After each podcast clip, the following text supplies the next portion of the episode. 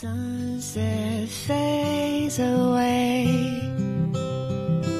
Streetlights start to blaze. A turntable corner cafe as evening fades to gray. 嗨，大家好，我是写影 Melody，我又来跟大家一起读书啦。今天要跟大家一起读的这本书是我非常非常喜欢的一本书，叫《你经历了什么？What happened to you？》。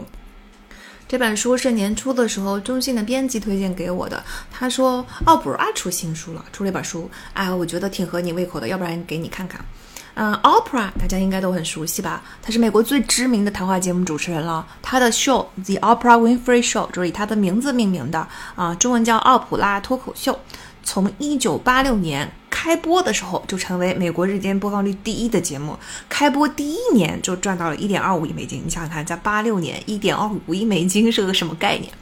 而且此后几十年来，其实 Opera 都是声名大振，影响力非常广的。他曾经被福布斯评为 the most powerful celebrity，就是最有力的、最强大的明星。啊，那个被奥巴马赋予过美国总统自由勋章啊，而且她被称为 the Queen of all media，就传媒女王。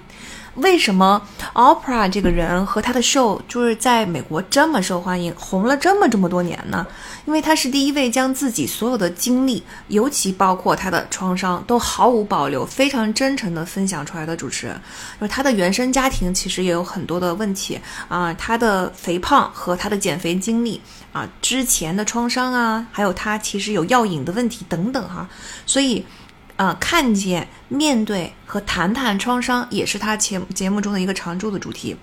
他这种真诚的风格，其实在这本书里边也有很强的体现。我嗯，记忆深刻的是他讲到一个例子，说他很害怕黑，嗯，有时候会非常害怕一个人在家，哪怕他知道他的公寓是非常安全的。他说这是因为小时候呢有这么一个经历，他小时候啊，他是跟他的姥姥相依为命的，然后呢，他呃姥爷就是他外公。嗯，喝了酒之后就会变得非常暴力，然后所以他们都非常害怕，暴力到什么程度？是拿着高要刀要砍人的程度。那所以他跟姥姥一起睡啊，晚上的时候总是非常害怕，就是外公喝醉酒回家。但是呢，如果他们把门反锁起来的话，就会激怒外公，反而会拿刀砍门啊这种夸张的事情。所以他们就不敢关门，但是又很害怕，就在门上挂了很多会响的东西。那就嗯，外公走进来的时候，他们就能听到。所以每天晚上睡觉的时候，其实他一方面是紧紧的嗯依着外婆，另外一方面是非常的警觉，就。听到一点响动，他就立刻被被惊起来。这段小时候的经历呢，就导致他长大以后已经是一个非常成功的人了。他的公寓也非常的安全，他也有自己的保安。但是当他害怕起来的时候呢，他就在公寓里边一分钟都待不住，夺门而逃，要到酒店睡才能够感到安全感。就这些他自己的分享，他真诚的故事读起来也是很动容的，而且更能够帮助我们理解书中的理论。那这本书其实不是 Opera 一个人写的，嗯，跟他合作的还有另外一个作者是 Bruce D. Perry，他是西北大学的教授，是一名。大脑神经学家，我超级喜欢 Dr. Perry 的。他写过一本《爱的教养》（Born for Love），就是我以前在节目中反反复复经常给大家推荐的。那整本书其实是有一点像，嗯，一个文字版的 Opera Show，是 Opera 跟 Dr. Perry 之间交替的一个对话，嗯，解释了一些东西，做一个交流，非常的舒缓，读起来。那虽然理论部分主要是由 Dr. Perry 讲的，但是 Opera 的每一个提问，他的事实的总结，他自己的分享也非常的精到，你从文字中都可以感受到他深厚的主持功力和顶尖的表达能力啊！看完就更能够理解为什么他几十年来都是这么成功的一位主持人。总体来说，我特别特别喜欢这本书。看起来它是像讨论创伤的，但它绝对不是只只讲创伤。里面提到的理论跟案例，实际上对每一个人，无论你有没有创伤，无论你的原生家庭是不是幸福，都特别有启发。可以说，它是一本帮助我们深度理解我们所有的经历，以及我们对所有经历的态度如何塑造了今天的自己的这么一本书。啊，那熟悉我的听众知道，我其实很喜欢读大脑神经学相关的书嘛，我把它叫做《人类使用说明手册》啊，也读了不少。但是我看这本书的时候，我仍然发现里边的理论是我以前从来没有读到过的，而且比以前任何一个理论都好用。嗯，Dr. Perry 出品果然本本不凡啊。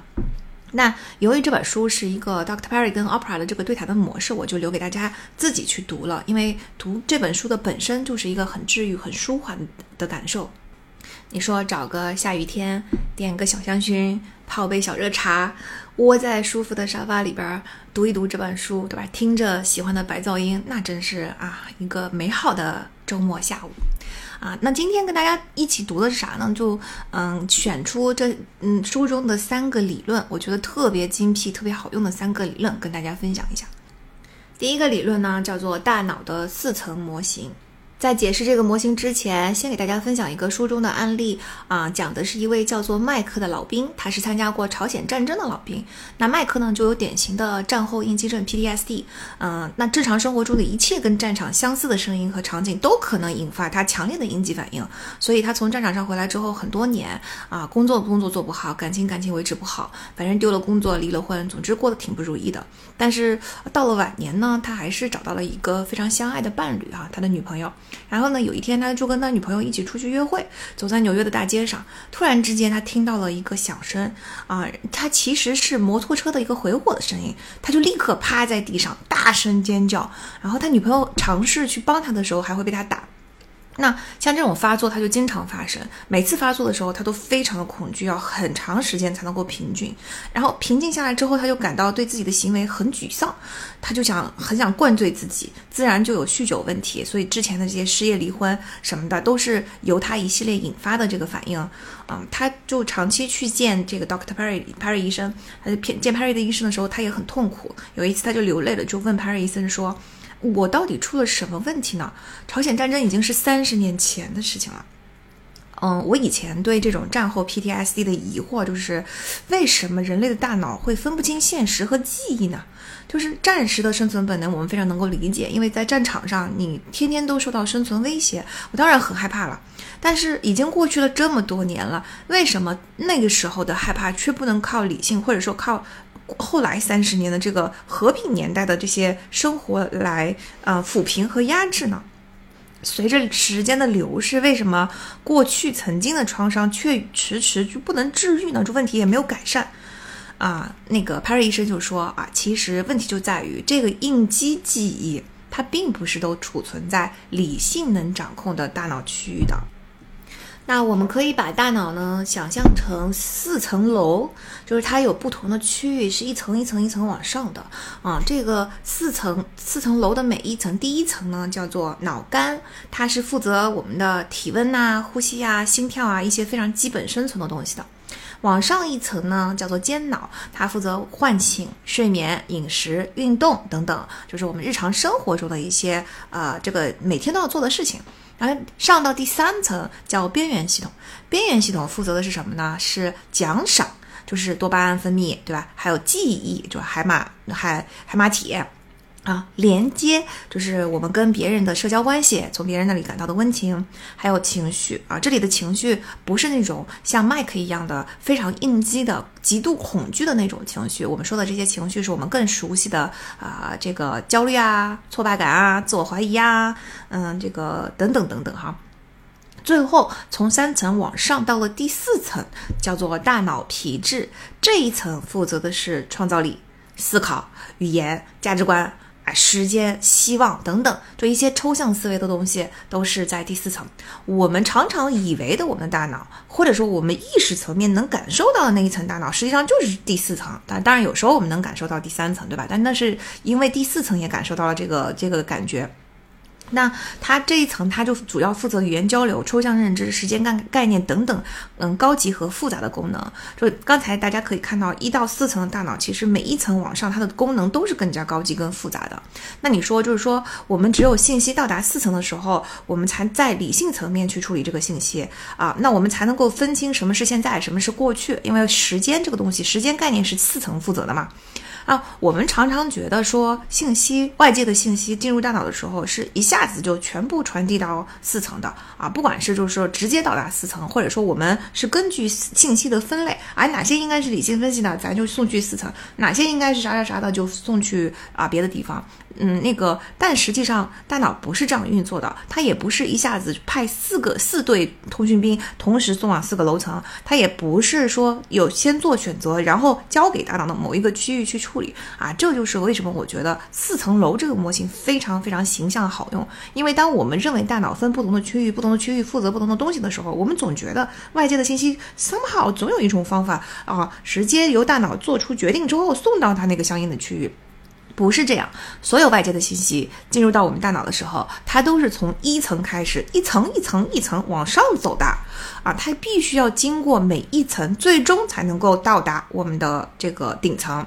那每一层其实都是有储存的相应的记忆的。那么大脑就到信息到达每一层大脑的时候，大脑就会自动搜索，它就大脑大脑是通过连链接来运作的哈，它大脑就自动会 link 到你跟这个新的信息所相关的一些记忆，而这些记忆呢，如果被激活了之后，它附带的那个所有的反应，比如说 Mike 的这种应激反应呢，就是会对马上爆发。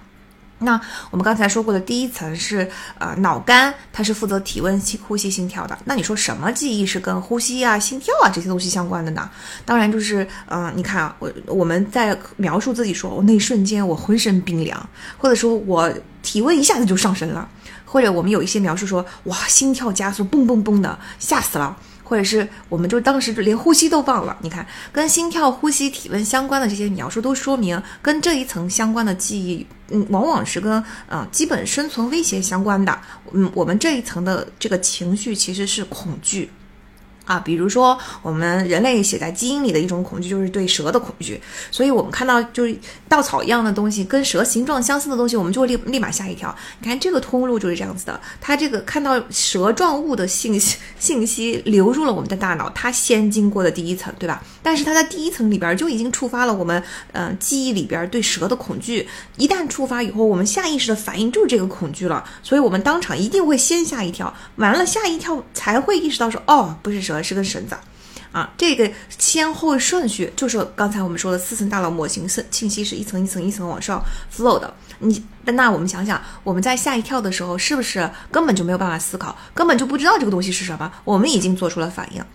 信息进入第一层大脑的时候，反应来的非常的迅速啊！当我们要想清楚、明白发生什么事情的时候，往往已经过了一点时间。虽然这个时间并不长，但是在大脑的这里边，它的度量来说，毫秒计来说，已经是过了很长的时间了。那，嗯，这个要等你的这个反应结束了，一层的反应结束了的时候，它才会继续往上走。啊，这个东西是有道理的。你因为虽然我们越往上的功能越复杂和越高级，但是越低的楼层对生存越紧要啊。比如说呼吸跟心跳，肯定比二层负责的那个睡眠、运动什么的更紧要吧，对吧？那大脑在极度危险。极度恐惧的时候，一层还有一个功能叫做它会立刻关闭所有信息向上流通的通道。这个我们也是很很容易理解的，因为在你面临生存威胁的时候，我们要让负责本能的一层全力以赴的去处理这个危险。当时你是来不及思考，我们也不想把大脑的精力跟带宽分给任何什么理性的思考，我们就是需要本能反应，马上逃生。所以这个时候，就是信息如果在一层触发了一些反应，你就过不去了，就停留在一层了。这就是为什么当我们被吓一大跳的时候，我们往往当时是根本意识不到发生了什么的，是事后才感觉到的。好，那我们一层楼终于过了，就是有这个刚才有惊无险的过了。那信息如果在第一层没有引起，就是它 link 了一番，就是像一个这个呃搜寻器一样，滴滴滴滴滴的搜，发现好没有相关的记忆，我们可以搜，那我们就进入到第二层。然后到了二层楼呢？二层楼刚才说过了，是负责饮食啊、睡眠啊这些东西的。那你想啊，饮食、睡眠这个东西跟它相关的是啥呢？就比如说，如果我们吃不好、睡不好，到底都都是因为什么时候？通常是因为压力很大的时候，对吧？感觉到极度的焦虑，或者我们感到非常的害怕，但是又没有到恐惧的那个地步。非常害怕的时候，啊，这个时候是不是就在这一层引发了一些反应了？那此此时，如果你吃不好、睡不好，感到非常害怕，你的信息又卡住了，你卡在了你的二层楼，又又上不去了。那，你你大家想一想啊，这个是不是也很有道理？因为我们在害怕的时候，确实感受不到其他的情绪，哪怕你有时候感到很焦虑，你感到什么样，就是感到怀自我怀疑，感到很挫败，这些情绪它其实都不在二层，它在三层。但是当你二层感到害怕的时候，它其实其他的情绪我们都感受不到了，对吧？因为信息没有流动到三层。以此类推，当你吃得好、睡得好、睡眠什么就是二层基本上没有什么问题的时候，信息才会到三层。好，三层是是负责记忆、情绪、奖赏等等的。那如果说新的信息触发了三层里边的情绪啊，比如说这个东西在我们的学员身上 特别常见，就是你做题啊错误率非常高，尤其是比自己预期的还要高，这个时候感到了很大的挫败感。然后又对时间感到焦虑，觉得自己要来不及申请啦，怎么还考不出来啦？然后又对自我认知产生了怀疑，就是我以前是个学霸呀，为什么现在就学不出来？等等哈。这个时候，如果你一旦引发了大脑中的焦虑这些情绪之后，你信息又过不去了，你又卡在三层了。这个时候，你的四层就是你真正促进你学习的理性分析、纠错机制等等这些东西都是上不去了的，对吧？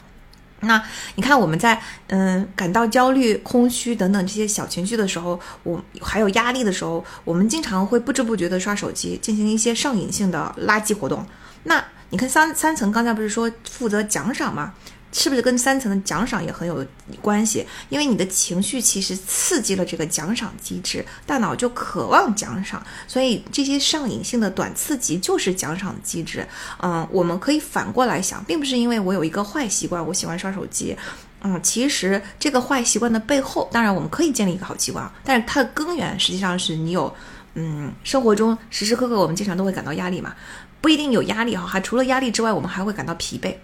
在疲惫的时候，这些负面情绪就比较容易趁虚而入。一旦你有一些轻微的情绪，你可能就会触发这一层的一些反应。等到你这些都比较平静的时候，你的信息才会到达四层啊，这一层才是我们刚刚说的学习啊、思考啊、创造力啊，对吧？对时间的感知啊、未来的希望啊等等。啊，我们可以把它理解为，其实一到四层每一层都有自己的警报系统。如果你到达一层的时候触发了它的警报，哇哇哇的乱叫，那么这个信息就 flow 不上去了。啊，第一层的它是有一个强大的功能，就是在你碰到恐惧事件的时候，它就会立刻关闭信息向上的通道，整个上不去了。但是到了二三二三四层的时候，就算你感受到了，就触发了你的警报，可是信息可能还会有一部分 flow 上去，就是因就比如说。我们在焦虑的时候，其实也能学习，但你会发现，你学习的能力是不是大幅下降啊？所以你的信息的确有时候能 flow 上去，可是它只 flow 了一部分。你主要负责你行为的还是你的第三层。有时候我们会觉得，就是看书的时候看了半天，一个字也没看进去，对吧？然后或者说我焦虑的时候，我好像看了，我觉得我在学习，但是我一合上书，我刚才在看了一些啥，我啥也想不起来，看过好像没有看过，这些都都是表明你其实这个时候是处在你的第三层大脑。那我们理解了这个警报系统之后，就会明白啊，麦克的问题是什么呢？是战场的体验，它就是威胁生存的，它就是一种巨大的恐惧，它所以是被储存在第一层的记忆。当他听到摩托车的回火声的时候，这个新的信息进入大脑，先进入的第一层，马上就触发了他的战场应激反应啊，所以这个应激反应又十分的激烈，导致第一层马上就关闭了向上的通道。所以他的信息就 flow 不上去了。你看麦克产生应激反应的时候，他都是不明白发生了什么事情的，他马上就趴在地上，然后大叫，人发疯，对吧？那这这个你，而且四层才是负责时间概念的，所以当你信息在一层 flow 不上去的时候，他根本就分不清现在自己是在三十年后和平年代的纽约的大街上，还是在三十年前啊朝鲜战争的现场。啊，这个反应要慢慢慢慢的平静下来，往往对麦克来说会啊花很长时间才能够平静。当平静下来的时候，信息才会慢慢的往上 flow，然后他要过很久很久之后，他才会呃慢慢的明白原来真的发生了什么事情。他的这个恐惧的反应可能过去的会相对更快一些，比如说他发完那场疯。Maybe 十几分钟、几十分钟，那这个时候他可能就没有那么的恐惧，他的这种在地上趴在地上大叫打人的这些反应就消失了。这个时候信息来到了第二层，然后再来到了第三层，但是他的那些害怕的情绪。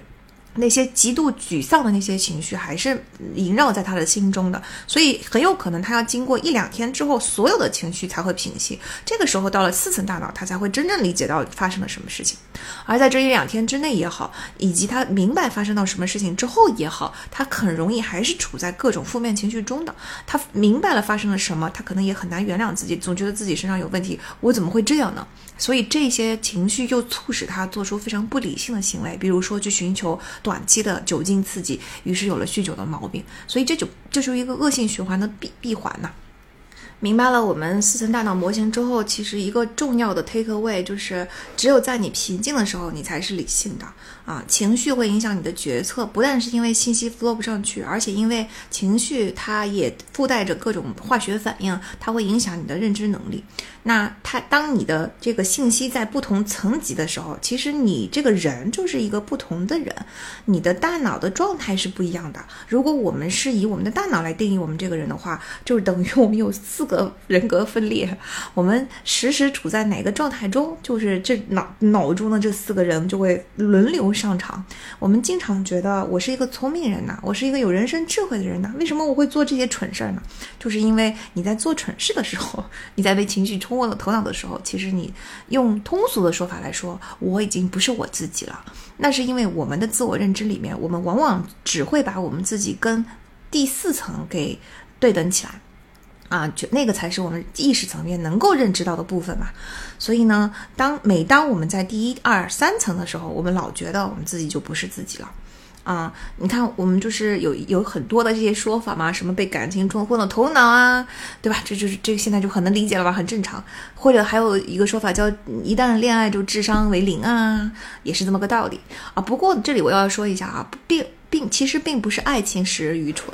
啊，真正的爱情会让人感到非常的平静。那大家都知道，只有在你平静的时候，你才是理性的，或者我们才是。那个双引号真正的自己，所以真爱让你感到幸福平静，反而你才是一个最智慧、最理性的人啊！是你在一段有毒的关系中引发的那些焦虑、不安、挫败、自我怀疑等等负面情绪，哪怕你当时意识不到，啊，他才是真正的罪魁祸首，他阻止你的四层开动，你一直处在三层的这种情绪中，所以你会觉得我的智商大幅的下降，一旦恋爱，我的智商就为零，就出现了。我之前节目里面不是跟大家说过吗？嗯，看我们的学员，如果他谈恋爱，就是我们学员 跟我们时间很长的时候，经常会发现他谈恋爱。他说我最近谈恋爱啦，然后如果谈恋爱之后，就是整个身体大受影响，表现一下子变差了，没有办法控制自己的这个理性行为。嗯，指的是合理安排时间啊，然后高质量的产出啊等等哈，你就会发现这段感情一定是有毒的。那如果说是啊充充满着干劲，身体越来越好，时间安排的越来越好，所有的东西都好了。充满创造力，那一定是一段健康的感情。在这里，是不是四层大脑模型就帮助我们理解了这个现象呢？啊，那些就是影响到你的认知能力的，一定是有毒的感情；那些不影响你的认知能力，反而让你浑身上下充满了希望、充满了创造力的，它就说明信息一直 flow 在第四层，那就是一段健康的感情。因为真正的爱情，绝对一定是让你处在一个最好、最平静的状态的。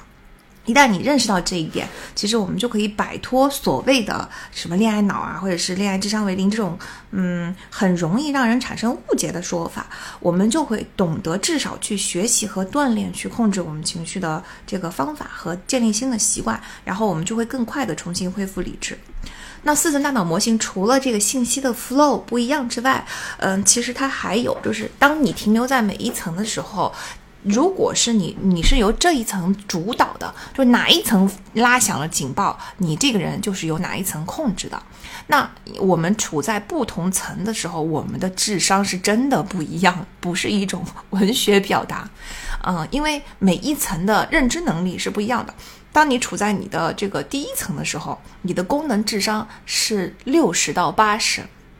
当你处在第二层的时候，你的功能智商是七十到九十，以此类推，我们到了到达第二层跟第三层之间的时候，我们的功能智商是八十到一百。当你到达第三层或者是第三层跟第四层，因为后面二三四层的界限就没有这么清晰了嘛，有点模糊了啊。那你往上呢就是九十到一百一，然后再往上最高一层最平静的状态的时候，你的这个智商才功能智商才能够达到一百到一百二。你看。我们在最低的六十跟最高的一百二之间差距就已经翻倍了，所以我们当然是完全不同的两个人了。那刚才说了五级智商，对吧？它对应的其实就是我们不同层级或者在层级跟层级之间的一些相应的情绪。比如说在第一层底部的时候，我们知道触发一层警报的肯定就是恐惧嘛？那往上呢，触发二层警报的就是害怕。二层跟三层之间呢，啊，它是一种叫做惊恐的感觉，就不是一个极度害怕。是有一点儿害怕，但是还没有害怕到那种程度，但是我很警觉、很惊惊觉那种感觉。然后再往上呢，就是呃，那个书里边把它叫做警觉。其实我觉得就是我们最常见的挫败感啊、焦虑感、压力感、自我怀疑感，这些就是三层很常见的。只有到真正，当然你你前面说的这些情绪，它的程度不同，那么你信息的位置也就不同。如果你程度很浅的话呢，它会有影响，但是信息可能已经多多少少已经到了第四层了。就三层警报虽然拉响了，可是它的警报声音没有那么响，对吧？是个小警报。然后我们再往上到了第四层，就是嗯，如果你在第四层，就说明警报系统只有在下面三层啊，第四层是没有警报系统的，所以你顺利过了三关，嗯，每一关都没有拉响警报的情况下，你就是最佳的你自己了。看完这个四层大脑模型，我真的觉得醍醐灌顶，非常震撼。就是第一个，我就明白了为什么 PTSD 这么的难治。我以前看美剧的时候，我经常看到出现那种战争 PTSD 嘛，尤其是嗯讲家庭的剧，这些里边就经常会出现一个丈夫啊，他就是老兵，对吧？然后呢，他就人是不坏的，人经常会出现一些 PTSD 的症状，导致这个关系走不下去。后来就经常美剧里面出现的桥段，就是他最后会答应说好，我去治疗，然后两个人就开始了一段新的关系。无论是还在一起，还是说啊我们和解了，我们放下了，我们就往大家都往前看。但你很少见到美剧里边会编说，我突然有一天我这个 PTSD 好了。对吧？顿时痊愈没有？就是他们还是比较现实的，就是且说我会去啊看医生，定期看医生，好好的去对待我这个问题。那我现在终于明白了，为什么 PTSD 是这么的难？为什么美剧里面出现的这些角色，经常长期的几十年都好不了，有酗酒呀，各种毛病，找不到工作啊，婚姻很失败等等啊，确实啊，很值得同情啊，这些人。嗯，但但但我又觉得，就是只要不是，如果不是这么夸张的 PTSD，一些小的 PTSD 呢，通过我们对四层大脑模型的理解，还是可以通过新的记忆来解决的。因为我们的这个警报系统就取决于你的每一层里边它被触发的那个记忆是什么嘛。那如果说我们不是那么大的，而是小的，比如说这个 PTSD 并不存在在第一层，它存在在啊三层吧。第三层的话，或者是第二层的话，嗯，那我觉得那个我们还是比较能够好好的去处理的。比如说曾经受过伤害，我觉得不敢爱了。可是新的健康的感情会让亲密关系的记忆变得更加美好。那你如果亲密关系的每一个举动相关的记忆就越来越多美好的记忆的时候，你在三层就不会触发这个警报了吗？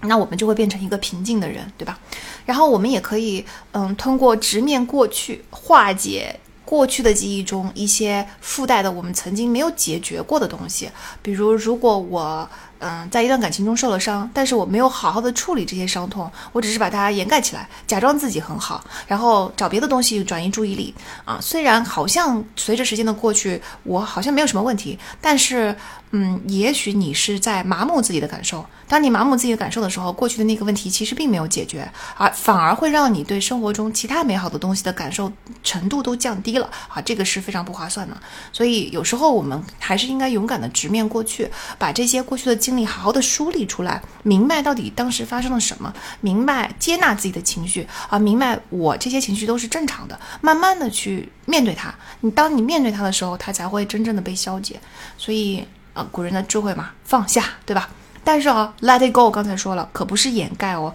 而是真正的去消解。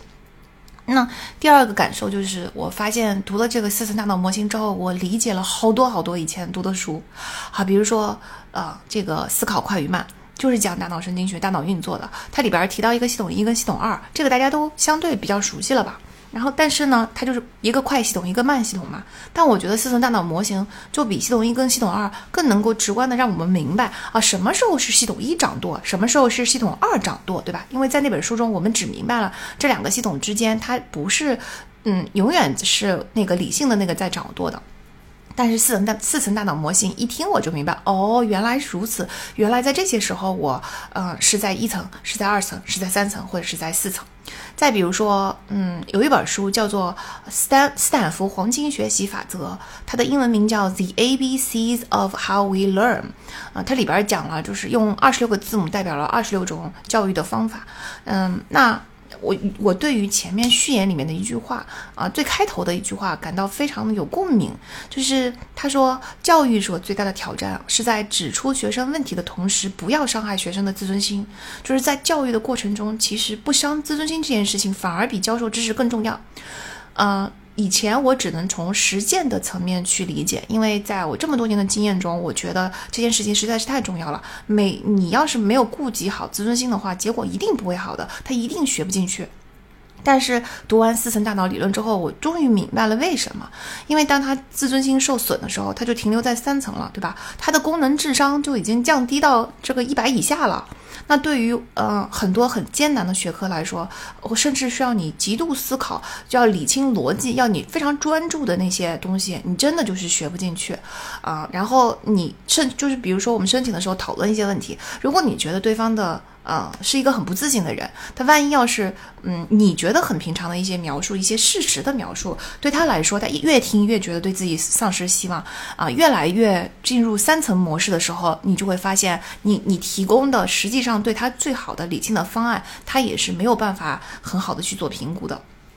所以我就理解，啊，为什么这本书里边说的教育最重要的是要关注学生的自尊心。当你就理解我们为什么说要奖赏教育。激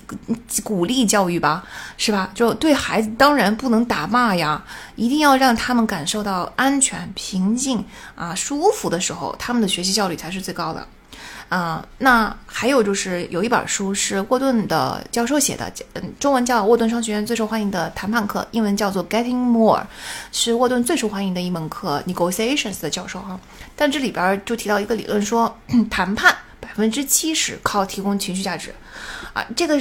四层大脑模型一读，是不是就马上理解了？哦，对，如果对方在谈判的过程中感到受攻击，然后感到这个方案不公平，感到你们俩在针锋相对，对吧？语气提高，所有就很激动。这个时候又感到，或者说感到你耍手段很虚伪等等这些东西，他其实就会越来越警觉，越来越进入到这种惊恐的状态，对吧？然后他就信息就会越来越从四层流到三层，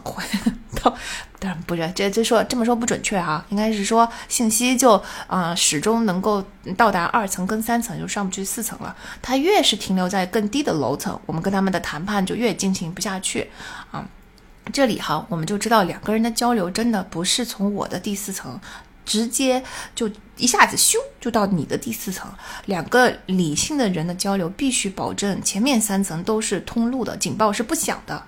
嗯，那个我们任何一个人的信息出来了之后，到达另外一个人的大脑里边，他都要爬四层楼啊，就可以理解为什么你老觉得我很平静，我在跟你讲利益，但是你为什么老是听不进去？你为什么这么蠢？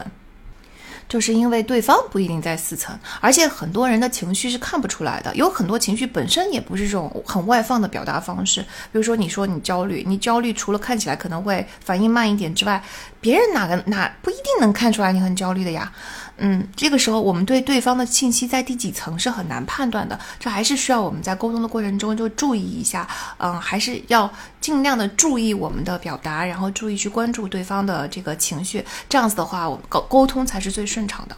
啊，再比如说之前给大家讲过的《爱的艺术》，爱的第一个要素不就是关切吗？如果你不是真正的关切的话，其实对方就放松不下来。如果你老是对对方提出一些很无理的要求，哪怕这些无理的要求还是很小的，其实对方就是不会进入到真正放松的状态。那如果你不进入真正放松的状态，其实你经常就不在你的第四层。如果你经常不在你的第四层，那整个在相处过程中展现出来的你，是不是就不是完整的你呀？当然，我们每个人都是由四层组成的嘛，并不是所有的时候都在四层，但是只有四层的那个自己，就是才是最完整的，至少吧。那如果你都经常见不到完整的自己的话，嗯，你就没有那种完全的被看见的感觉，你也不觉得在这场关系里面我是我自己呀。还有之前给大家分享过的我们内心的冲突，呃，我们提到过说神经症它是由强烈的生存不安所驱动的，他们其实就是一些警报系统非常敏感的人，就所以常常不在线。为什么他们会相信自己的这个非常离谱的自恋形象呢？就是因为当他们进入这个自恋形象的人，本来的时候，本来就是为了掩盖心中的不安。当他有这种非常强烈的不安的情绪的时候，其实他经常是在三层，而不是在四层的。我们那一期节目里面也提到过，说啊，这些人他嗯是限制自己的，就好像一边开车一边踩刹车一样，他们的整个潜力是发挥不出来的。这个时候我们也可以理解，从四层大脑模型去理解，就因为他们太不安了，警报系统太敏感了，所以呢，他们经常是到不了四层的，到不了四层，你自然就不能发挥出自己全部的潜力了。包括 Doctor Perry 自己写的《爱的教养》那本书里边也说了，爱对于整个大脑的发育是极其重要的。现在我们可以理解了，大脑的发育不但信息是从一层 flow 到四层，大脑的发育的顺序其实也是从一层到四层。孩子只有在充满爱、平静、安全的状态中，大脑才会真正的好好的发育。嗯，那有些同学就问我说，如果我的警报系统太敏感怎么办呢？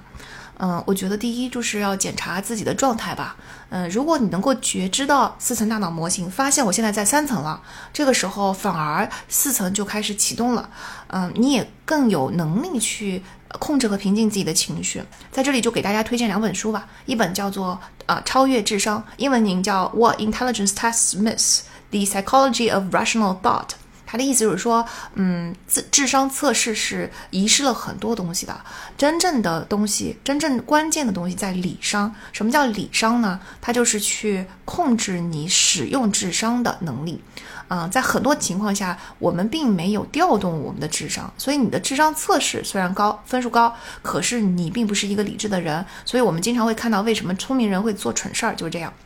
那从四层大脑模型去理解，就非常好理解，嗯，对吧？嗯，还有另外一本书叫《情商》，其实《情商》是一本很老的书了，但它讲的也是同样的道理，而且它里边会讲到很多，嗯，对情绪的控制，各种情绪背后到底是怎么个回事儿，嗯，这个情绪相应的行为是什么啊？这两本书就很推荐给大家。嗯，那还有一个方法是，我觉得我们需要回到记忆中的过去，去解决过去的问题。嗯，因为我们警报系统之所以这么敏感，都是因为在我们的一二三每一层里边塞满了。呃，更让我们会会变得那么敏感，警报经常拉响的一些相关的记忆。如果我们能够把这些记忆找出来，重新去梳理它，去面对它，去处理它，呃，去消解的话，那我们就会把我们的警报系统这个敏感度往下调低一点。嗯，这就是为什么我这本书的名字叫做《你经历了什么》，英文名叫 What Happened to You。因为我们产生我们的每一个经历都会对我们产生深远的影响。以前呢，在处理心理问题的时候，嗯，可能有心理问题的同学经常会觉得，我我怎么了？我是有什么问题呢？What's wrong with me？对吧？我身上出了什么错？嗯，这本书的名字就其实是很想纠正大家一个观念：是你没有错，你也不是有问题。其实我们。发发生这些反应困扰自己，都要看看是我们的经历，你有什么样的经历才让你今天变成这个样子？所以更关键的那个问题不是 What's wrong with you，而是 What happened to you？这就是这本书的书名。嗯，从我们自己学员写的人生故事中，我经常能够感受到这一点。就是当我看了人生故事的时候，我看到他整个成长经历，我看到他对这些经历的态度，我就能够明白他是一个什么样的人。所以，我们往往说人生故事里边的很多东西不会最后呈现在文书里，但是他对于。顾问来了解学员来说却十分之重要，因为只有我了解了你整个成长的过程，以及你写人生故事的时候，你选择去讲出你的记忆，选择性的这些记忆，你对这些记忆的态度，你想你描述它的角度，我才能够真正的理解你是一个什么样的人。所以大家其实也可以试试，嗯，至少在我们这么多的学员身上，人生故事的这一部分真的非常的 powerful，非常有有有魔力，嗯，很强大。那就每个人梳理过后之后，或多或少都觉得获得了新生，就是看自己比以前更清晰了，对自己的认知也更清晰了，甚至有一种非常轻松的感觉。我就有一个学员曾经跟我说过，他这一辈子由于他的原生家庭有一些小的问题，嗯，也不能说小吧，嗯，严重的问题，所以他其实很少跟别人讲自己父母，嗯，他从理性上呢非常理解自己。跟父母跟我没有什么关系，我很我很懂，这不是我的错，啊，而且我要跟很亲密的人、很亲近的人去讲述一下这件事情，吐槽一下我的父母是完全没有问题的，而且我讲出来也没有人会因此看不起我，他理性上全都明白这一点，但是他就觉得心里面有很大的障碍，很难启齿这件事情。但是他就在写完人生故事之后，他说我的人生突然之间进入了一种非常幸福、非常充盈，感觉到被洗涤了一番的快乐。然后我我突然之间，我的下一个 date，我跟他见面的时候，我就觉得好像父母的东西没什么不好讲的，那是他们自己的破事儿，关我什么事儿呢？我就很自然的跟他讲出来了。讲出来了之后，我也感觉到很开心、很轻松。你看，梳理自己的过去，其实就哪怕就是你自己写一写，其实也是很有治愈能力的。所以我觉得大家不妨学着开始写日记，然后以及在日记里面经常性的选取刚以前的记忆。最简单的哈，嗯，其实这事儿也没什么讲究。最简单的就是你拿一张白纸，或者你开一个空白文档，然后飘到你脑中关于自己小时候出生开始的第一个记忆是什么，你就给它写下来。然后你就一路嗯这么流水账的写下去。当你落下第一个字的时候，你就会发现记忆像潮水一般向你涌来，你慢慢的就会写下去了。你要写完整个人生是要很长时间的。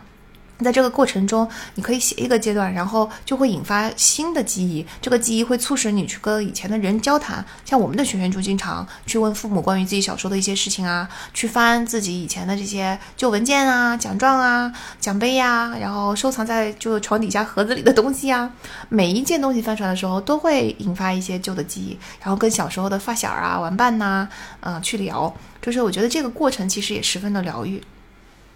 那，嗯，我们也能够理解为什么原生家庭对我们的一生影响这么大。因为刚才说过了，大脑其实是从第一层开始发育的啊，它每一层发育的时候都储存进了一个底层记忆，这个底层记忆才是引发我们警报系统的。我们大脑整个发育完成之后，其实往后再加进去的记忆就已经都是基于这个顶层记忆的了。那那如果底层记忆，如果说我们在成长的过程中第一次书写进去的，就是大脑首先装的那些东西，就是我们的整个大警报系统的大框架。如果我们的警报系统非常敏感，通常是因为我们成长的经历过程中里边装的最底层的那些东西，它是会引发这个警报的。嗯嗯，这这里就有一个呃。很遗憾的事情是，人在三岁之前是没有线性记忆的。什么叫线性记忆呢？就是何时何地发生了什么。那由于三岁之前你没有办法有这种线性记忆，所以如果一个孩子在三岁前遭遇家暴的话，他长大了，他一定是警报系统是很敏感的。可是他不知道为什么。就你看，我们通过写自己的经历所能解决的，都是线性记忆之后的事情了。如果很不幸的，你这个事故发生在线性记忆之前，那要治愈自己，可能就要费更大的功夫了。书里就讲了这么一个线性记忆之前的孩子的故事。他呢，在很小的时候，家里面发生了家暴，然后他爸爸就被抓起来了，就蹲局子去了。啊，那这个孩子就被社会福利机构接收了。那这些社会福利机构的人也非常好的照顾了这个孩子，送他回去上学。那这个孩子后来在学校里边，他就嗯，大体上还是行的。可是他就特别讨厌一位老师。其实这个老师对他很好，因为老师也都知道他的情况，老师也费尽心思的想要去呃照顾他、关心他、对他好。但是他对这个老师就特别有敌意，而且很有攻击性，就每次都是把这个老师打的 挨挨乱乱乱叫。老师也很挫败，老师就老是被这个孩子攻击和打打，他也觉得非常的伤心，非常受伤害。嗯。然后那社会福利机构就去找的 Doctor Perry，就说 Perry 医生，这个孩子到底是怎么回事？然后呢，就是呃呃，这个 Perry 医生就去看了这个孩子，跟这个孩子聊了，他就发现孩子本身也很沮丧，孩子也说不清楚为什么讨厌这个老师，他就控制不住，他就反正看到这个老师他就爆发，然后他就去看了这个老师，他就跟这跟老师聊的时候，突然之间闻到了一股熟悉的味道。这个熟悉的味道对他来说是一个幸福的回忆，因为这个味道是他爸爸，嗯，经常用的一种洗衣粉的味道。然后他爸爸小时候，就他小时候，他爸爸经常带他去钓鱼，因为坐在船上嘛，很冷，所以他爸爸老是把他包在自己怀里，就包在衣服里面，他就在爸爸的怀里面，又很安心，又很开心，嗯，然后就闻着那个让人安心的洗衣粉的味道，所以对他来说，他是这个是一段幸福的记忆。他闻到老师身上的这个味道，他之所以能够注意到，就是因为潘瑞医生自己有这么一段幸福的记忆，他一闻到这个味道，他马上就想起了自己的爸爸。这个时候，他就灵机一动，然后他就赶紧跑去监狱里面去见这个孩子的父亲。他果然不出所料，就是他发现孩子的父亲身上也是有这种味道的，就是这个孩子的父亲都他当然监狱里面不用没有这种味道哈，就是他问了孩子的父亲，发现他也是用那种洗衣粉的。然后，所以他就明白了，哦，孩子没有线性记忆，他说不出来是因为味道，他他不明白为什么什么东西触发了他的反应，但是，嗯，他找到了这个可能性的之后，他就回去跟老师建议说，你把这个洗衣粉换掉，然后老师把这个洗衣粉换掉之后，果然就没事了，孩子跟他就相安无事，这个问题就解决了，happy ending，啊，但是，嗯，确实就是这这个故事就说明，呃，没有线性记忆的时候发生的事情，你要去找到底是什么东西就。比较困难了，嗯，这里要说原生家庭，其实呃，并不等于你成长的所有的经历哈，你成长的所有的经历其实还是包括校园的，家庭外最大的影响就是校园了，这所以其实校园霸凌是会留下一生的创伤，塑塑造后来的性格的。嗯，我在微博上 follow 过一位博主，他曾经是大型的网暴对象，我也是很后来才知道的，我当年是不知道的。当我了解了他的过去的时候，我觉得哇，就是真的，这个伤害也太大了吧。但是呢，他一直在抗争，后来最后还告了当年他的霸凌者。啊，我觉得很佩服他的坚韧和勇气。但是你也可以看到他是如何十几年来一直受到过去的这些经历的那个影响，然后受到了极大的伤害，肯定也塑造了他的性格，塑造了他后来的他自己。啊，十几岁的时候，大脑发育其实还没有完成，这个时候储存进去的记忆，而且你在学校里面受霸凌，它不是看上去这么简单的。你在一个集体里面被排挤，对人类来说是一个很大的生存威胁。因为如果你不能够融入一个集体的话，你一个人在大环境下，你是在野外的环境下，你是没有办法生存的。所以，如果你长期处在一种嗯生存威胁下，而且如果你的家长、你的老师不给你解决，那你就会同时处在生存威胁以及一种极度无助的状态下，这个真的是一种深度的 PTSD 啊，不是说人长大了想起过去的事情啊，就是小孩子之间闹着玩嘛啊，一笔带过，带不过去。啊，我觉得这个我 follow 的这位博主，他去找霸凌者找回公道，做的真的非常漂亮，非常对。嗯，他不但惩罚了霸凌者，而且他其实是嗯在治愈自己，他改写了这一段记忆。我觉得他以从此以后变得就肯定是比以前要平静很多了。那反过来呢？嗯，因为校园是家庭之外最大的影响，所以其实好的校园环境是可以抵抗原生家庭的伤害的。在潘瑞医生上一本书里面，他就举了一个例子，是嗯，原生家庭非常非常的糟糕，然后在这个这种社区和家庭里面长大的孩子，大多数都长歪了，但只有一位孩子长得非常好，上了大学，找了好工作，嗯，一生都没有碰碰过毒品。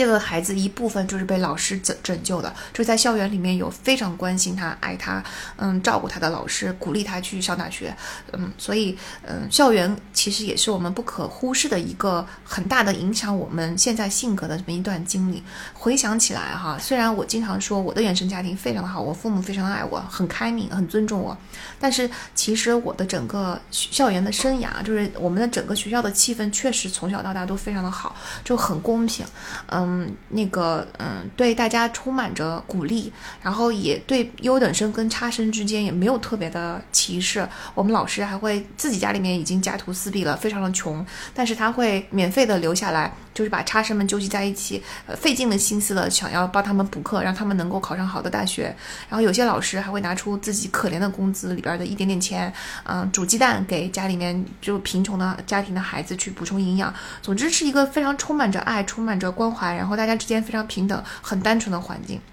就我也非常感谢我的嗯小学、中学、大这个环境吧。这些环境其实奠定了我底层记忆的一个警报系统的基础，所以我的警报系统就没有那么的敏感。嗯，那。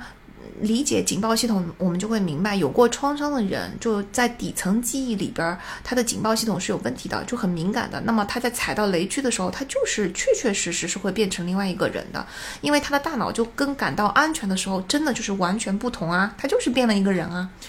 了解自己的经历，你就能够更了解自己；你了解对方的经历，其实也就更能够嗯理解他人。嗯，然后就是我我觉得虽然。底层记忆是最重要的，就是成长经历是最重要的。但是成年后的经历其实也在继续影响一个人吧，至少从我个人的感觉上来说是这样子的。比如说零八年经济危机的时候，我已经成年了，但是我觉得经济危机塑造了我的性格，就以至少一部分影响了我的性格吧，或者说它影响了我的人生观和一些一些嗯对未来的看法。嗯，我写过一篇叫做《十年前我在风暴中心》，是经济危机十周年的时候，应一个记者之邀为经济危机写的一篇文章。这里面我就提到，经济危机的时候，虽然有很多嗯不可受控制的因素，确实也很焦虑，但是呢。嗯，你会发现，随着经济危机的过去，以前被裁员的人回来上班了啊。之前在经济危机的时候很悲惨，留不下来，然后被遣送回国的人，他可能就呃几年之后还是找到了自己喜欢的职业，甚至就当年曾经说过要进哪一些哪一些公司、哪一些哪一些平台的同学们，随着时间的过去，嗯，慢慢的也都实现了自己的理想。所以一时的艰苦要熬过去是没有什么问题的。再往前推呢，在我们入学的时候，其实就是嗯，经济达到了泡沫达到了顶峰嘛，所以那个时候我们有些同学，比如说经济危机在大大面爆发之前，有些同学他拿到了非常好的 offer，然后呢，他就是不想去任何别的公司，就想去 Lehman Brothers。哎，你看，Lehman Brothers 倒了是吧？然后这个同学还是个以色列人，他是我们同学里边做投行的时候最优秀的一个同学之一。那他当年有。多高兴，多开心！大家有多羡慕他？在经济危机的时候，你看，就是，嗯，经济危机里边有很多经历，就我反复的验证了那句话，叫做“塞翁失失马，焉知非福”。然后有很多同学看完了这篇文章之后，给我发了很长的感想。然后呢，甚至几年之后，我都还会收到这篇文章的反馈，说姐姐，那个当年看你这篇文章的时候，我就坐在出租车里边哭，因为当时真的是我的人生的最低谷，我的感情也受到了伤害，然后我的工作也不理想，然后我的组里边的氛围也很差，我就觉得就是撑不下去了。是看到你这篇文章的时候，才找到了勇气，觉得这就是人生的一个阶段，撑过去一定会好的。现在几年过去了，我我还我回来给你汇报一下，哎。我的工作已经换了组了，换了公司。我特别喜欢我现在的工作，感情嘛，以前那个渣男早就蹬掉了。现在进入了一段特别干、特别幸福的感情，一切都在往上走，甚至比我想的要更好。所以确实，塞翁之马，焉知非福。大家要咬咬紧牙关，撑过最黑暗的时候。你要相信，未来总是可能不同的。那你看，就是我经我在经历了这这一场危机之后的这个感想，它一定是影响了 Who I am today 的，是影响了、塑造了我今天是什么样子的。相信对吧？口罩三年，嗯，以及今年上海的封城经历，也会给很很多人留下留下烙印。这一段经历也一定改变了一些人，啊，我觉得童年是塑形的，成年后的改变虽然少吧，但是，呃，据我观察，一直到三十多岁，大经历还是在很明显的塑造和改变一个人。大家自己想一想，你如果说已经到三十岁的同学，你们三十岁是不是跟二十岁的时候差别非常的大？甚至如果你现在就算没到三十岁，那你想一想自己是不是跟五年前相比差别非常大？嗯，所以我觉得，嗯，成年之后才会踏入社会，踏入社会之后的经历跟以前的经历、成长的经历又不一样了，它还是会塑造你的。嗯，古人说的三十而立，果然说的非常对哈，就是在三十岁之前，其实你都是没有立，因为这个立的意思，在嗯，在这个层面的理解上来说，就是我们还没有真正形成最后完整的自己。可能三十岁之后，慢慢慢慢的，你会发现你发生的经历越来越不会去很大的改变你这个人，嗯，或者说你更能够控制你的经历应该如何发生了。有一个词儿呢，叫做自我效能感。它的意思就是，你预测你自己做某件事情会成功的这种信心。嗯，自我效能感这件事情，科学家也研究了，说，嗯，如果是你自己的成功记忆越多，那你的自自我效能感就越高。这个很容易理解哈。但是如果你观察到身边成功的案例多，你的自我效能感也会增加。比如说，如果你观察到身边的情侣、身边的夫妻都是那种模范情侣、模范夫妻，然后相敬如宾，非常幸福，嗯，那你就会对婚姻充满信心。如果你你身边看到的案例老是是那些鸡飞狗跳的，然后有毒的，非常这个不行的，那你就会对恐婚是吧？这个天天在网互联网上看恐婚教材，嗯，所以这个所谓的自我效能感也是经历在改变你嘛。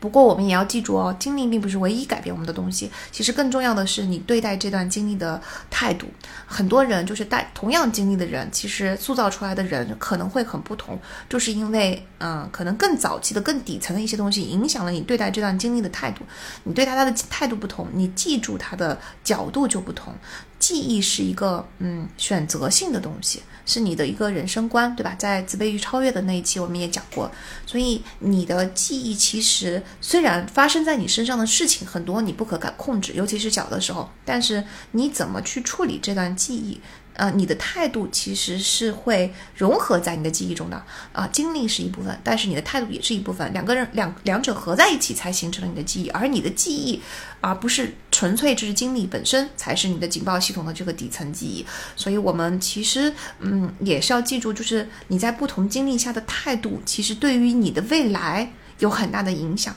就比如我刚刚举例的，在零八经济危机那一篇文章出来之后。啊，有些人在低谷的时候重新重振了信心，嗯，他你你度过了那段用乐观的态度去度过那段艰难的时期，然后一直给自己打劲儿，那对于你后来的自我效能感是影响是很大的。正因为我当时的情绪非常的乐观，所以这段这段经历对我来说不是一段痛苦的经历，是一段充满着意义、充满着很多丰富的回忆。然后，嗯。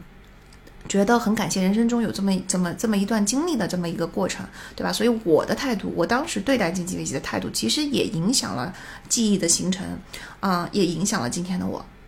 嗯，那经历除了就是塑造你的警报系统之外，它其实也会塑造你的世界观。嗯，我们从这刚才所说的这个警报系统的角度去理解。第一印象是怎么回事？以前呢，我理解第一印象呢，就是从社会学学的角度去理解的，就是我们人类是生活在一个社会中的嘛。那么我们总会去通过一些条件形成一种模式，去迅速的做出判断，去判断出某些人大概是什么样子的。比如说，我们看到他衣着光鲜，就会觉得他肯定是很有修养，受过高等教育，嗯，就是具具有领导的潜质，然后比较容易成功，这些都是第一印象。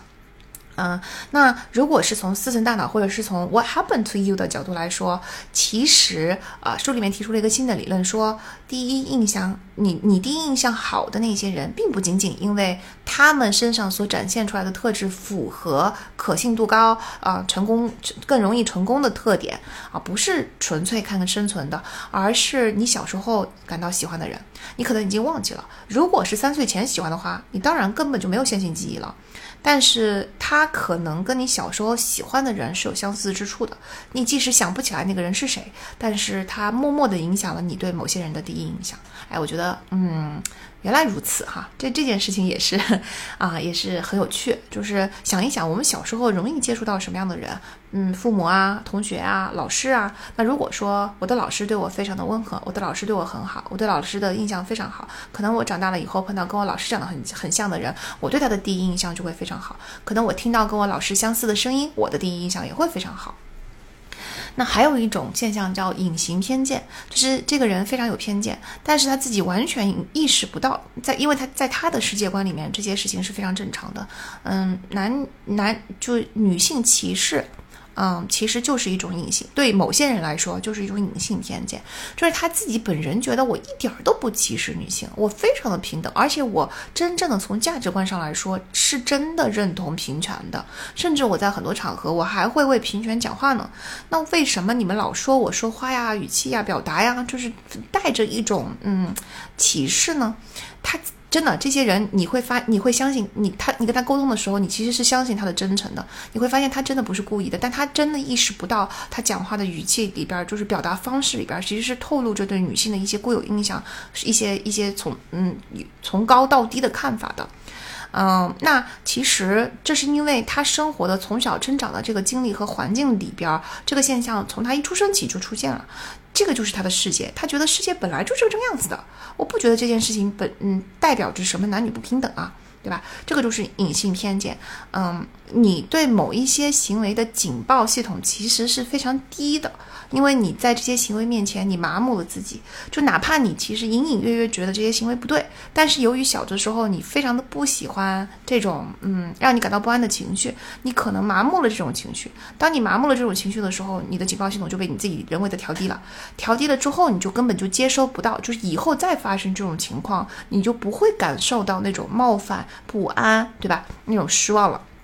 嗯，其实，在《再见爱人》这个节目中，苏诗丁不是曾经说过吗？他呃觉得一个刻薄的朋友是没有关系的，他觉得就是刻薄的朋友，他嗯反而就是一个一个朋友能够对你这么刻薄，然后还不离开你，然后他跟你身上有一些某些利益交换，这样的人就才牢靠嘛，我才不不容易失去。他其实是非常需要安全感的。那你也可以想见，他对于刻薄这件事情的警报系统是非常低的，因为在他这里，他根本就感受不到。我觉得他是已经麻木了这一部分的警报系统了。嗯，还有一个比较有趣的现象是说，呃，其实你的经历是会代际相传的啊。其实说到说经历，也就是跟经历相关的那些底层记忆，就是你的警报系统嘛。这个警报系统是可以从父母传到孩子的。举个例子来说，如果妈妈很怕狗，然后呢，她牵着孩子路过一条狗的时候，她就算。刻意的没有表现出害怕，他只是拉着孩子快点走过去而已。但是呢，你突然之间手心冒汗，然后你的呼吸加快了，你的这个手握紧了。以及你的步履不知不觉的稍微快了一点，其实很细微的东西，这些都是通过情绪传播的，并不是通过理性传播的。孩子是会非常敏锐的抓到你的情绪的，所以孩子就会把恐这个情绪跟狗联系起来。那么这个孩子就算小时候从来没有被狗追过、被狗咬过，他也会怕狗。也就是说，你看妈妈把他的警报系统传递给了孩子。当然，怕狗这件事情是很小的一件事情啊，不无伤大雅。嗯，可是呃，如果我们在教育孩子的过程中没有理解这个原理的话，其实我觉得很多人的网，至少我们在网上看到很多人的这个做法是非常的错误的。比如说，嗯，如果那个你老是去提醒孩子，就是你特别害怕孩子出事儿，老是去提醒孩子注意安全的话，孩子会不知不觉的感染你对这个世界的警惕，然后他就觉得这个世界是很不很不安。全的，你看妈妈的警报系统就传递给孩子了，是吧？嗯，书里面还提了一个案例，说美国的枪击案，在某一个枪击案之后呢，嗯，学校为了，因为他这个枪击案是，嗯，罪犯拿着举着枪大摇大摆的就跑到校园里面去了，然后学校一度。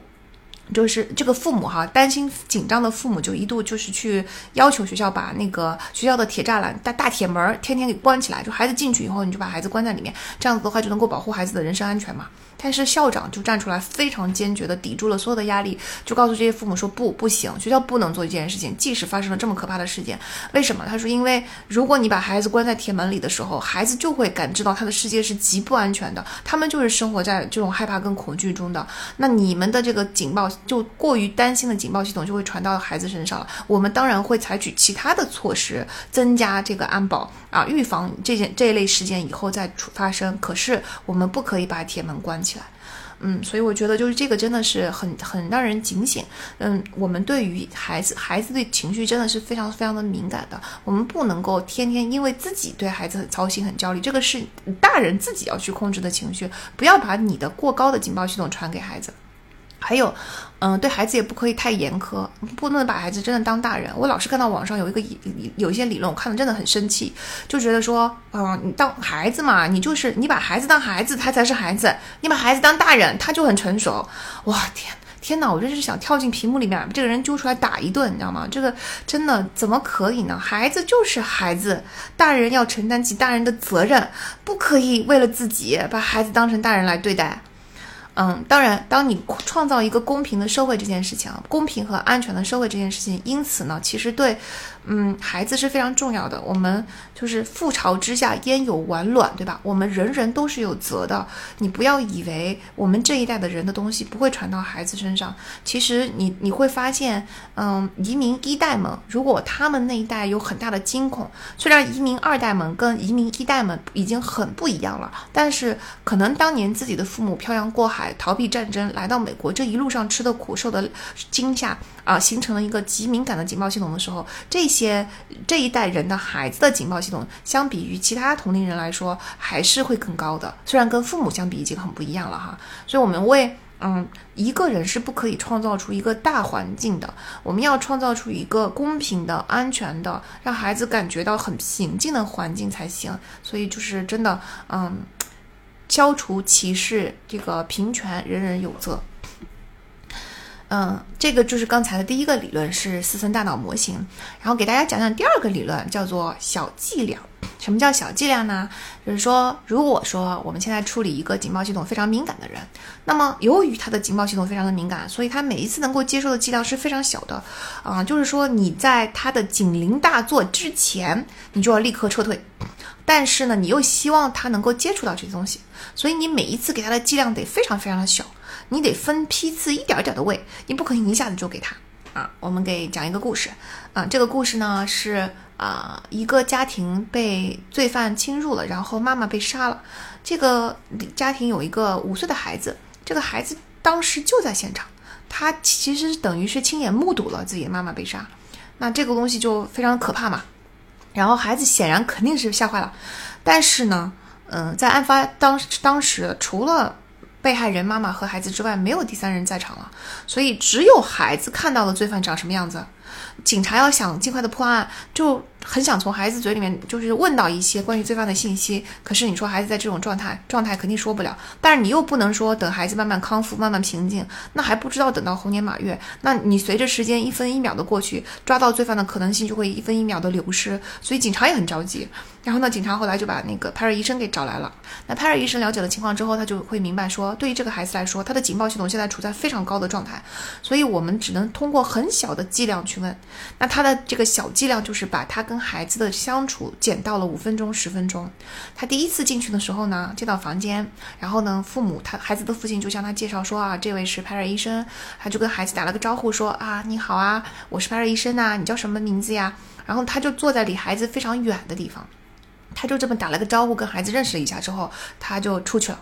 他出去在屋外待了二十分钟，然后他又进屋。继续跟孩子谈话，开始谈说你在画什么呀？你在玩什么呀？嗯，就这么聊了五分钟，他又出去了啊。再待个二十分钟、三十分钟，他又进来了，就是反复往返了三四次之后，孩子就开始主动的坐到他的身边，拿自己的玩具给他玩。然后就是通过这种慢慢的小剂量，孩子一点一点一点的把凶犯的信息给吐出来，结果这个嗯罪犯就被抓到了。嗯，另一个呃那个故事呢，说的是一个孩子，他也是目睹了事故的发生，然后那个嗯这个孩爸爸呢就不敢跟孩子谈这件事情，但是他又很怕孩子没有人谈，就憋在心里面憋坏了。然后有一次，爸爸带着这个孩子去超市，孩他他就爸爸就突然之间那个呃偷听到孩子在跟收银员说话，他听到孩子在跟收银员说：“我妈妈最近去世了。”然后收银员就呃很温和的说啊，I I'm so sorry，就是 I'm so sorry 的意思就是说我我我为你感到很很伤心，我很遗憾。就这么简单的一句话，然后就没有其他的对话了。这个时候离事故已经过去一段时间了，然后这个爸爸就觉得说，哦，这是孩子已经主动提到妈妈，这是我第一次听到孩子主动提到妈妈，孩子是不是心中也很想讲一讲妈妈呀？他是不是想念妈妈呢？他能不能把这个心里的这些创伤拿出来跟爸爸讲一讲呢？于是爸爸就嗯买完东西领着孩子走到停车场的时候，爸爸就跟这个孩子说，啊，我你。你想要跟那个我谈一谈你妈妈吗？没关系的，你可以跟爸爸讲的。然后爸爸就一直鼓励这个孩子。你看，爸爸鼓励这个孩子是没错了，出于好心。但是其实这个时候已经到了孩子受不了的剂量。然后孩子在一开始的时候是沉默不语，站在当地，然后听着听着就突然之间啊发作，嗯，歇斯底里的逃跑，差点逃出去的时候还被车撞到，但幸好是没事儿。派尔医生就说：“嗯，其实收银员的那个剂量在现阶段对孩子才是 OK 的，因为那个孩子看到收银员，一定是因为收银员身上有一些东西，嗯，这个触发了他对妈妈的记忆。可能收银员长得很像妈妈，可能收银员的声音很像妈妈，所以他觉得安全。然后他就跟收银员说了这么一句话，收银员也只回答了他这么一句话，这个对话就已经结束了。这个就是小剂量啊。但是爸爸在嗯出于好心的追问孩子的过程中，其实这个剂量就太大了，接受不了。嗯。”啊，这个小剂量的这个概念真的非常非常的有用啊！我后来回想了一下，我读到这本书之后，我想，其实我自己之前也已经从实践中，呃，直觉到了这个小剂量的问题。因为每次跟学员讲的时候，你就会发现，你每次苦口婆心的跟他讲一个原理吧，他当场肯定是理解了，也知道了，但是你却发现他每次都记不住。比如说，我们的课程已经很精心准备了吧，但是学员看完了课程之后，嗯，我我是这样子的，学员很不喜欢重新看课程这件事情，但是呢。如果我们逼学员去重新看课程的话，学员都会发现说：“天哪，我之前好像怎么就没看一样？为什么我我认认真真还做了笔记看过的课程，我第二次看我还是有好多东西都没有记住啊？”其实就是因为你剂量太大嘛，你一下子就消化不了那么大的剂量，对吧？虽然跟咱们书中说的这个啊、心理学的剂量不一样，但是就也是小剂量的原理嘛。我后来就学会了一个，就发发 发展出一个叫做温温温理论，就是当很多东西吧，你跟人第一次说的时候，可能你不知道，因为你很难感知这个剂量对他来说是不是合适，对你来说可能很合适，因为你已经是一个很资深的工作人员了，是一个专家了，你觉得这件事情很轻松，你说一遍对方就应该记住，但是你很难知道对方对对方来说这个剂量有多大，对吧？然后可能对他的来说剂量就太大了，他一次性是不能够 get 的，这个时候就要靠你不停的去问问问问问问问问，为什么我把它叫做问问问呢？我之前采访过一个我的同同班同学，他去做了一个国企的大老板 CEO。然后我就问他说：“你在国企的时候，就如果你的手下很不懂商业操作，然后他你怎么办呢？”他说：“那我就像那我只能发挥苍蝇精神啊，我就天天在他们耳边问呐，我问呐问呐问呐，我问一年他们记不住，我问两年，问到第三年的时候，可能他突然之间有一天碰到了一件事情，突然之间说：哦，某某总说的太对了，这件事情是应该这么干呐，然后他就改变了。” 我听完以后很受用，非常受用。我就对我的学员开始问问问，然后我再也不觉得你怎么都没记住呢？上课上课上过的呀，啊，跟你说过好多遍的呀，我再也不会这么跟他们说了，我都会非常耐心的重新说一遍。哎，我非常理解为什么你记不住，因为这个剂量对你来说太大了。但是当我重复的次数够多的时候，其实你的整个知识体系建立起来了，在你已经开始有雪球的时候，往后越滚，这个雪球滚的就越容易。那这个时候后面的剂量就可以大了。所以其实学习很多时候也是一个复利模式，就是你一开始的时候的收益是非常非常非常小的，因为你每一次你做了同样的事情，你能接收到那个剂量是非常有限的。那就像雪球小的时候，刚刚开始的时候非常小，每次能滚起来的东西也非常小。就像复利一开始的时候，你每天只赚一分钱，你看起来就觉得啥都没有。但是当复利模式滚起来之后，雪球滚起来之后，到后期你才会感到哦，豁然开朗。这个就是一种学习中的顿悟的感觉。突然之间有一天，我就会连会贯通了。突然之间有一天，我突然觉得以前一直觉得很难的事情，对我来说已经不再难了。所以从这个小剂量的原理来说呢，当你劝朋友的时候，当你教小孩的时候，咱都不能过于恨铁不成钢哈。如果你觉得你的朋友太过于恋爱脑了，沉浸在一段有毒的关系里边，你恨铁不成钢，你就是觉得他是扶不起的阿斗，你天天苦口婆心的去劝他。但如果你劝他的语气太激烈，他的自尊心受损，如果你一次性的给他讲了很多的大道理，那他一定是接受不进去的。你你最好的方式仍然是小剂量多频次。大家记住这个原理哈，小剂量多频次。你把嗯你想要劝他的东西，你分成小剂量的温温温温温温温温温的温出去。然后其实每一次很小剂量的时候，孩子也好，朋友也好，都比较好接受，对吧？或者说你给老板提意见，咱也不要这么严肃啊。老老板给员工提意见，也不要一次性的给太多的信息。咱们都嗯这个进行一些试错和测试，看一看对对方的来说剂量多少是合适的，对吧？采取小剂量大大频多频次的方式，总体来说是最安全的。还有呢，就是我们跟人吵架，尤其是在感情中吵架、发生争执、讲道理的时候，我觉得我们都不要继续，就是因为一个人一次性能接受的剂量是有限的嘛。嗯，我们最好是就当觉得大家的情绪都起来的时候，本来第一本来就都不在四层了，对吧？大家都已经进入到三层楼了，智商都已经下降了，再再吵下去有什么用呢？第二呢，每个人对于情绪、对于外界进来的东西的剂量也是有限的，所以你看，我们我们越吵架，情绪越上来，我们的警报系统就越响，我们就越进入更低的楼层。当你的警报系统一起来的时候，我们说了，小剂量就是针对警报系统的，警报系统拉响之后，我们就要进行小剂量多频次的操作了。那所以在这个时候，我们就应该喊停，对吧？当然这件事情我自己做的也不是特别的完美，我觉得我们每个人都可以共勉吧。因为吵架的时候，大家的情绪都起来了嘛，我们也都在三层嘛，你很难那个时候用四层告诉自己说停，理性的说我们不应该这样。但是总体来说，我觉得我在这件事情上做的还可以，因为你明白了这个道理之后，其实你多练习，你就会有所改善，会变成一种新的习惯啊。这就是我们的第二个有趣的理论，叫做小剂量多频次。那这本书第三个有趣的理论呢，叫做奖赏桶。就是刚才我们都一直说了，创伤带来的是一个失调的、过于敏感的警报系统，所以我们要把这个警报系统调低。除了刚才说过的，我们要去看我们自己过往的经历，去跟自自己的过去和解，去放下之外呢，我们嗯，请注意“失调”这个词儿。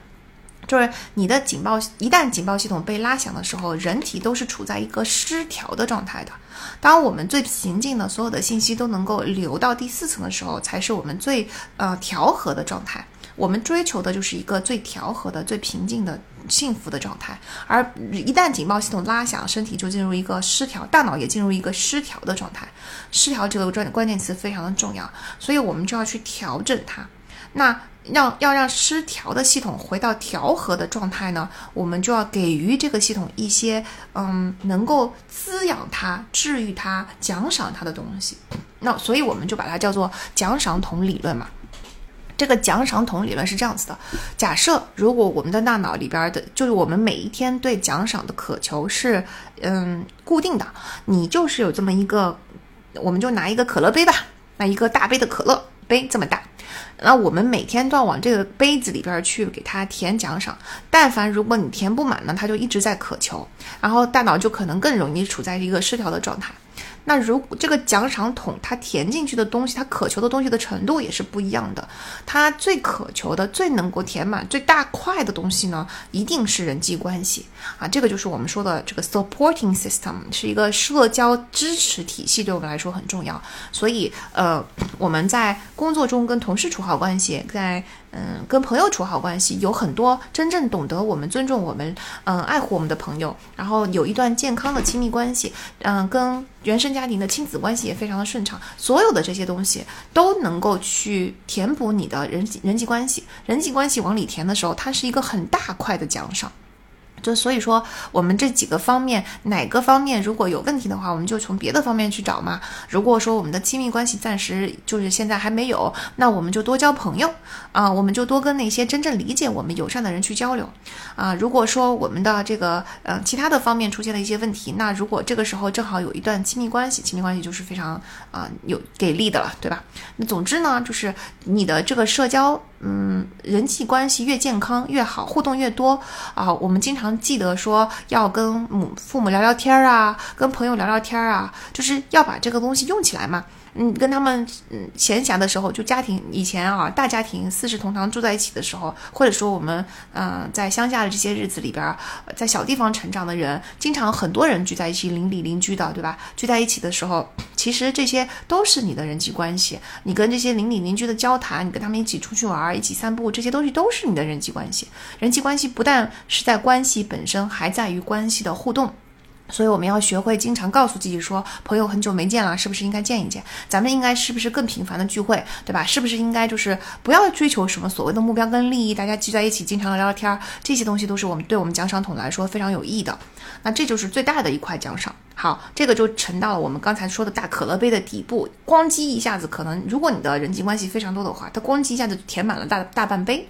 那人际关系再往上的一个东西是什么呢？叫做节律，这个也是一个很大块的奖赏啊。人际关系这个奖赏大家比较容易理解，但是自然律动这个奖赏可能很多人都不知道，不知道什么叫做自然律动，就是因为大脑。所以，就是宇宙中的一切，这个地球上的一切吧，它其实都是处在调和和失调的状态的。当大脑处在失调状态的时候，就说明你的整个状态跟这个外面调和的整个世界和整个自然是不相符的。那其实我们很需要通过自然中调和的东西，它能够重新把我们的大脑调回来。所以，你，为什么我们很喜欢听自然的声音呢？就是那些白噪音，对吧？雨声呐，瀑布声呐，溪流声呐，啊，壁炉的壁炉火火炉的声音啊，等等。因为那些声音天然就带着一种自然的韵律啊，海潮声，还有海浪声，大自然的韵律。为什么它们能够帮助我们入眠呢？因为在这些韵律中，大脑就比较容易进入到调和的状态。之前，嗯，给读者经常推荐一本书，叫《精力管理》（The Power of Full Engagement）。其实它里面也提到了大自然的律动，它提到了你要调和你的精力，就是精力不光光是体力。你一定要让你的身体进入到一种跟自然里边调和的状态。所以，它比如说一个人精力非常的萎靡，然后嗯，生活中出现了各种问题，他去给这个人这个客户去调精力的时候，就有一个建议是建议他午饭不要在办公桌前吃。每天他的办公室附近有一个植物园，每天午饭的时候，他就带着自己的便当跑到这个植物园里面，然后拿出自己的便当，嗯，舒舒服服的在那里就看着植物去吃一顿好好的午餐。吃完了以后再回办公室。这个对他的精力就一下子产生了很大的作用，啊，再包括像健身呐、对吧？在在户外跑步啊，去大自然中，去公园啊，去散步啊，这些其实都是大自然的律动，这就是我们的第二大块奖赏。那如果这个这个奖赏一进来，咣叽，我们的这个可乐杯又装到了这个、呃很高了。这个时候我们基本上前面已经装了一大半了，这个时候再加一小半，已经快要满了。然后呢，我们在第三块奖赏，这个奖赏其实就相对来说比较小了，就很小很小了。这个奖赏叫做性，对吧？sex experiences。如果你有好的 sex experience 的话，那它也是一种奖赏。所以你就把这个东西放在刚才两块上，关系是一块，节律是一块，上面再加上性。这个时候其实你的奖赏桶已经满了。当你的奖赏桶已经满了的时候，它不需要再往里装东西了，装不进去了已经。所以呢，你就是一个非常健康的人，你的奖赏桶每天都充满着这三样东西，对你来说这是最好的。如果我们换一个人来说，他的社会关系非常的浅薄。他没有这些人际的互动，或者说他朋友很多，父母也很爱他，但是他太忙了，就老是忘记去跟这些朋友互动，没有 get 这些人际关系里边的这抚慰的作用。那他在那刚才我们填可乐桶的时候，填的就不是一大半了，他可能只填了三分之一吧。那然后呢，他又没有这个节律，就是忙碌的工作使得我们忘记了跟大自然的交接触，然后警报系统一直在失调的状态，也没有这些节律的东西让我们舒缓下来。哦，说到节律，我再补充一句哈，这个节律里边包括很多我们做的是跟生活相关的东西。就当我们在插花的时候啊，当我们在咔嚓咔嚓咔嚓剪这些花枝儿的时候啊，摘叶子的时候啊，这一切跟我们自然相关的，包括我们，就是我有一些朋友特别喜欢做饭，他们也是工作非常忙碌的那个呃职业达人哈，但是他们特别特别爱做饭，然后他们每次都说我做饭就是这这坐在厨房里面就感到一种舒适，我可以一整天都待在厨房里面很开心。那这些就是做饭呐、等等啊，这些东西其实都是我们的本能生存生活嘛。任何跟生活有关的东西，其实都是节律，而且跟生活有关的东西，你看是不是跟生活这两个字有关的？要不然就是人际关系，要不然就是自然律动。所以这两块都是我们的大奖赏哈。好，那么。我们接着说这个第二个 case，如果说他的关系很很浅，然后呢，他的节律又完全消失了，就没有生活，太忙碌了，全身心的扎在别的地方，然后也也忘记了去跟朋友沟通。那这个时候，其实你的整个奖赏桶里边就除了关系，嗯，就没有了，节律也是没有的，可能性也是没有的。好，这刚才说的三大块奖赏里边，你你只剩下了其中的一类，而且这一类还是比较薄的。这个时候，你的奖赏桶到现在才填了三分之一，甚至可能连三分之一都没有到。这个时候，我就去渴求其他的东西来填满我的奖赏桶。我要是填不满的话，其实我这一天就是很焦虑的，我就是一定会心痒痒，老是觉得过不去。那这个时候我们会填什么呢？就是第一，就是极度上瘾型的东西，酒精和毒品是接下来的下一个奖赏。然后在酒精跟毒品之外呢，我们身体还会去渴望高脂肪的食物、高糖的食物、高盐的食物啊、还有就是我们说的跟比酒精跟毒品稍微好一点，但是我们可以把它称为软瘾的那些刷手机、刷视频、无脑操作、大花大量的时间看网页，这都是因为你这一天的奖赏桶没有被其他的东西填满。所以，如果你发觉自己很喜欢刷手机，但是又为此感到非常的懊悔和焦虑，觉得自己应该去改变这个坏习惯，其实我们并并不一定要靠意志力把自己硬熬过来，这个是往往会失败的。我们可以换一个方式，就让自己不要这么长时间的呃聚焦在工作上啊，那经常性的抽出一些时间来去嗯、呃让人心旷神怡的地方走一走。或者说你听一些舒缓的音乐啊，听一听海潮的声音，或者甚至你就啥目的也没有的坐在桌前去练练字，你知道写字的那个沙沙声，练字的那个节律。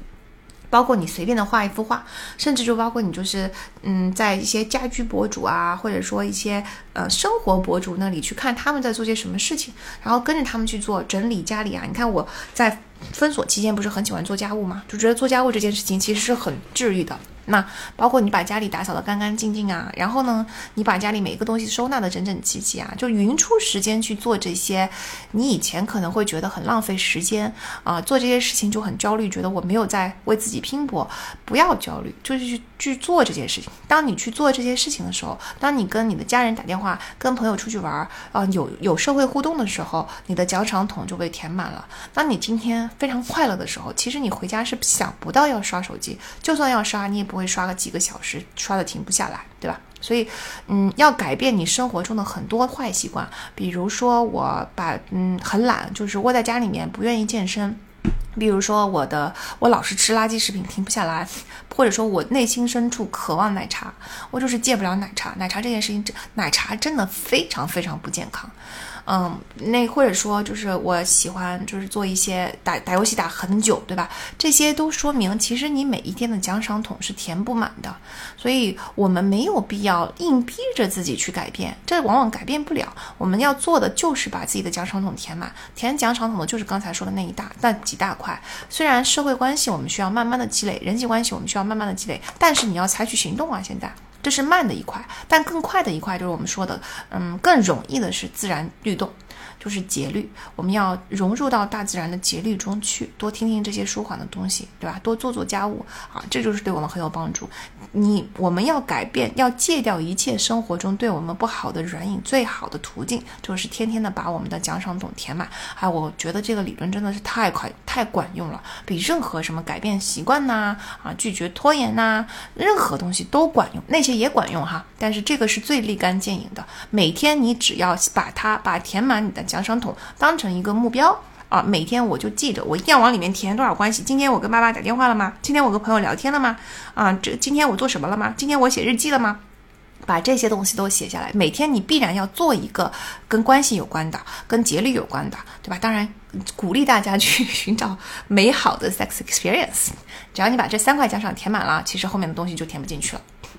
啊，那这就是我这本书，我觉得非常。非常让人震撼以及有帮助的，我特别喜欢的三个理论，无论是四层大脑模型也好，还是刚才说的小剂量多频次也好，还是这个奖赏桶概念也好，我觉得对我们都十分有用，而且马上就能用起来，非常的立竿见影。所以真的这本书真的太好太好了，嗯，特别特别喜欢这本书，它是我的可以成为年度最佳之一，嗯，也希望大家能够喜欢这本书，还是建议大家自己去读一读哈。